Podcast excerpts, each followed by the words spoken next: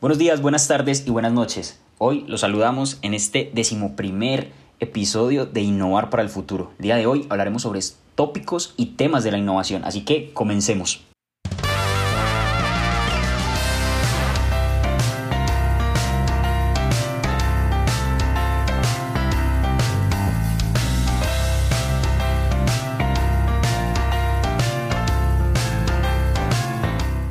Bueno, como es de costumbre, el día de hoy desde México nos acompaña Víctor.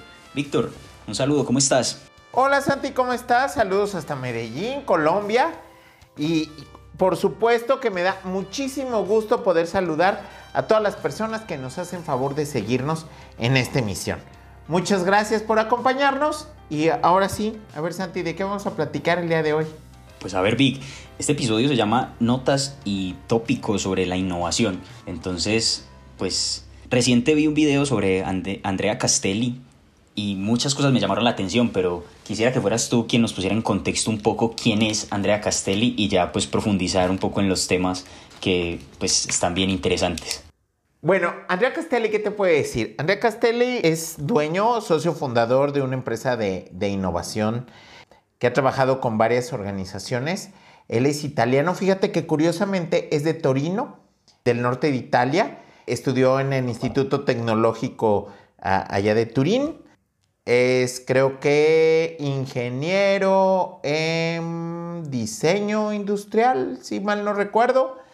Y tuve la oportunidad de, de tratarlo y es una bellísima persona, un enamorado de México y de su comida. Entonces, pues ya que hablamos de lo mismo, pues nos podemos entender bastante bien. Y sí, es todo un personaje. Y además eh, vive curiosamente en Monterrey. Entonces, pues tenemos muchas cosas en común. Por cierto, si nos está escuchando, un saludo, Andrea. Ok, ok. Vic, pues a ver, personalmente, bueno, ahora que nos dices que lo conoces súper bien porque va a ser mucho más, más cercano, yo en el video que veía sobre él, algo me llamó la atención y es que él decía que siempre hay que mantenerse abierto y tener nuevas formas de pensar. Y creo que es importante para nuestros escuchas, innovadores y personas que están en este mundo del emprendimiento, conocer cuándo estamos siendo tercos o cuándo realmente es importante ese pivote. Entonces de pronto quisiera que nos hablaras un poco de esto y de lo que pudiste platicar con él directamente. No, mira, mejor no te platico de lo que pude platicar con él, porque nos la pasamos platicando de comida y de lo bello que es México y, y demás. Y, de lo bello también que es Italia, Torino, que además la familia de mi abuelita vive allá, entonces teníamos temas bastante en común y eso se pone bien interesante.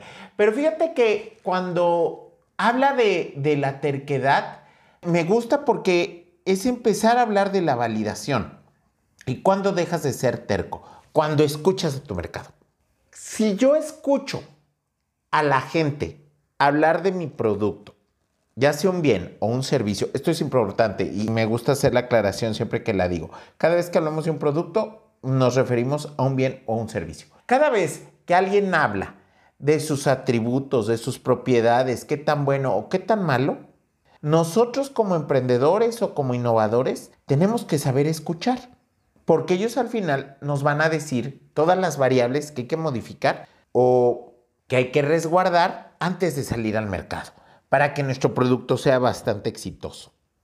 Sí, y como dicen por ahí, Vic, siempre la respuesta, o generalmente la respuesta está en la pregunta, y vale hacernos buenas preguntas para obtener estas respuestas. Y en el emprendimiento no es muy diferente. Si pivotamos o rebotamos con nuestros clientes usuarios, pues vamos a, saber cuáles son sus necesidades, vamos a profundizar en cómo están utilizando nuestro producto o qué valor le ven. Y algo que también mencionaba Andrea en esta charla es sobre no aferrarse al modelo de negocio. Aferrarse al modelo de negocio o tener un modelo de negocio cambiarlo, mejor dicho, a mí como emprendedor me hace un poco de ruido. ¿Qué, qué crees tú en cuanto a eso?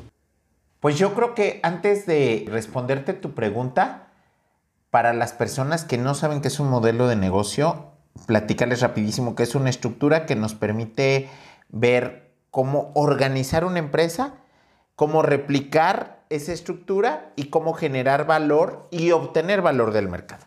Entonces, con esa definición, creo que nos puede quedar muy cercano el proceso de el por qué hay que evolucionar el modelo de negocio. ¿Por qué? Porque la innovación se da en cualquier orilla y cualquier esquina de la organización.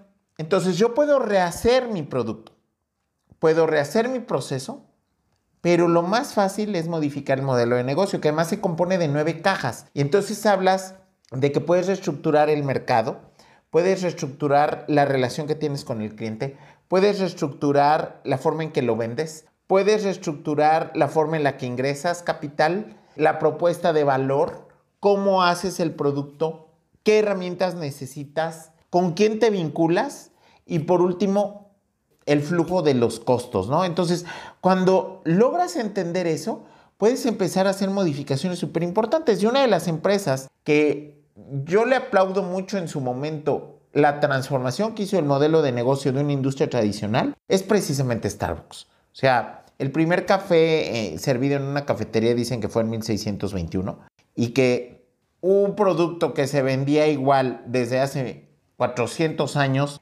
alguien haya venido a cambiarlo, es sorprendente. Y cambió el modelo de negocio, no el producto. Entonces, creo que si en industrias tradicionales se puede hacer, en nuevas industrias y con nuevas tecnologías podemos hacer algo sumamente benéfico tanto para el mercado como para los emprendedores e innovadores. Y ahorita que hablo de, innovación y de tecnología, también creo que es importante que la tecnología no es el propósito, es más bien la pasión que hay en el emprendedor. Y eso nos lleva a que la tecnología es una herramienta. Y esto es algo que él repite mucho, ¿no? Entonces creo que, eso es muy importante. Y en el modelo de negocio, ver a la tecnología como parte de los recursos claves y no como parte de la propuesta de valor.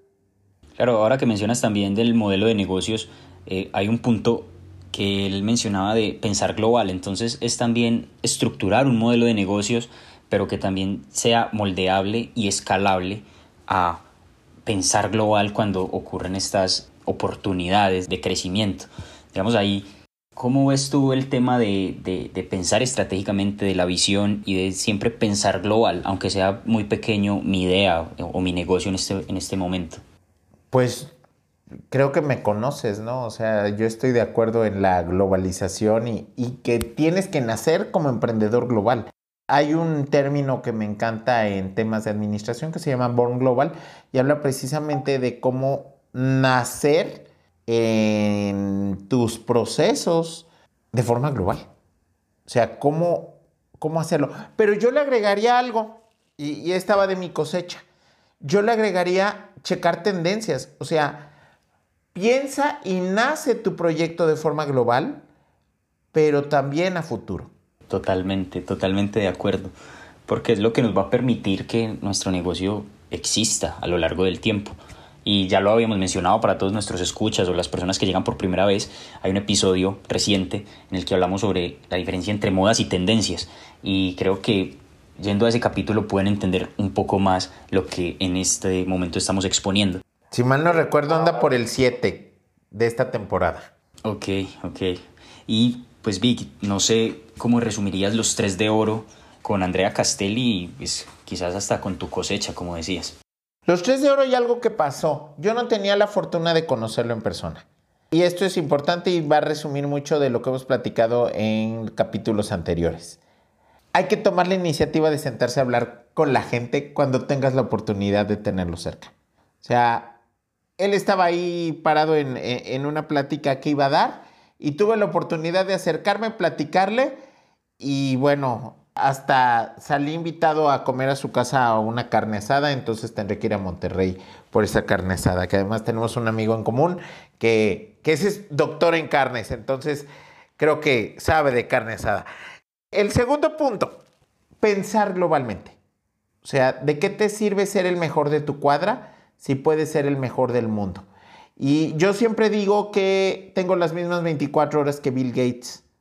Y él también habla de, que tenemos los mismos recursos todos para empezar el día hasta terminarlo, ¿no? Entonces, creo que eso es bien importante en el punto de eficientar tus recursos. Y el tercero es la abundancia y la convergencia.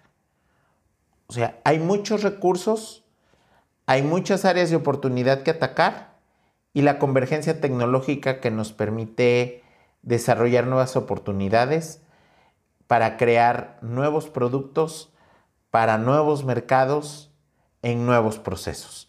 Entonces, creo que, esas son las tres cosas que yo me, quedaría de, esta plática con, con él y, y, que es todo un personaje, ¿no? Además. Sí, sí, qué gusto que pudiste conocerlo y como ustedes dicen, platicar. Y pues de verdad que sí de oro. Eh, reúne mucho de lo que hemos hablado en capítulos anteriores, como tomar la iniciativa para conectar con alguien, en el networking lo mencionábamos, el pensar global y el de la abundancia y la convergencia que recién ese, hablábamos en, ese, de ese episodio. Así que, pues Vic, creo que ha sido un gusto el día de hoy haber compartido contigo este espacio y de verdad te envidio por haber tenido la oportunidad de, compartir con, con, Andrea. Yo estuve desde la pantalla y, también me, me, impactó demasiado, entonces eh, nada, felicitarte también por, por esa invitación a, la carne asada y, y, nada, Vic, pues fue un gusto el día de hoy estar compartiendo contigo nuevamente acá, aprendiendo muchísimo y espero que sea de muchísimo valor para todos nuestros escuchas. Pues antes de despedirnos, Santiago, ¿dónde te podemos localizar? Sí, claro, mis redes sociales, Santiago Agudelo 1 en Instagram y mi LinkedIn, Santiago Agudelo Pérez. ¿Y tú, Vic? Perfecto. En Instagram, Vic MMZ y en LinkedIn Víctor Melgarejo Surutusa. Los invitamos, comentarios, sugerencias, temas que quieran que platiquemos. Con gusto nos pueden referir. También acuérdense seguir nuestras redes sociales en med, arroba med.conecta en Instagram, en Facebook y en LinkedIn, donde también podemos compartir con ustedes. Y si no lo sabemos, buscaremos a quién invitar para poder platicar del tema que ustedes requieran sobre innovación y emprendimiento. Santiago, muchísimas gracias y por supuesto muchísimas gracias a todos ustedes por tomarse estos minutos para escucharnos y acompañarnos. Los esperamos en nuestro próximo capítulo. Muchas gracias. Así es, un gusto. Bye.